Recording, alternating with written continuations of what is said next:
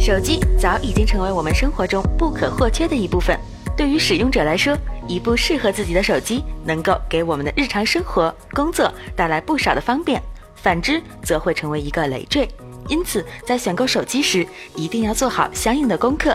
一般来说，大家看好一部手机后，通过线上的正规渠道购买，基本不会有什么太大的问题。不过，在线下渠道可就不是这么简单了。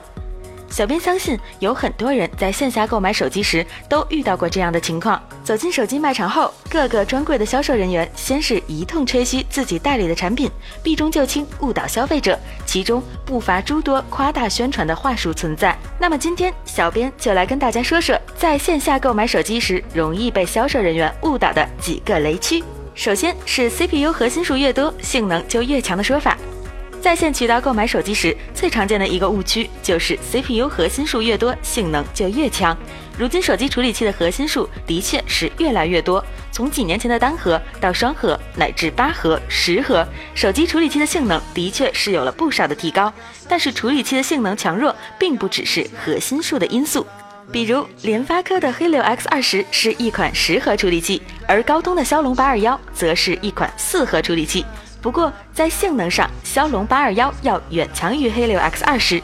打个简单的比喻，这如同十个小孩打不过四个大人一样的。所以，那些写着采用某某高性能十核 CPU 的，更多可能是宣传的噱头。再来说说手机像素问题，同前面的 CPU 核心数越多，性能越强一样，像素越高，拍照越好，也是个常见的误区。像素的确在一定程度上会影响画质，但影响手机拍照好坏的因素是非常多的，比如传感器尺寸、镜头模组的特性、厂商的调教等等。其实简单比较一下，我们就能知道像素越高拍照越好是不准确的说法。比如目前整体拍照水平最好的手机应该是三星的 S 八系列和 iPhone 七、七 Plus 等机型，而他们用镜头的像素并不是最高的。其实一千六百万像素乃至两千三百万像素的手机很多，但它们的拍照水平却和 S 八或者 iPhone 七等机型差了不少。所以在选择拍照手机时，还是要多看看实际的样张，最好是自己拍几张看看，不然很容易被高像素所迷惑。另外，在充电方面也容易产生一些误区。前两天，小编在逛手机卖场时，听到有销售人员说某某手机用的是低压快充，低压的比高压的安全。不过，事实真的是这样吗？我们先来看看现在比较常见的快充规格：五伏四安、九伏二安、十二伏一点五安等等。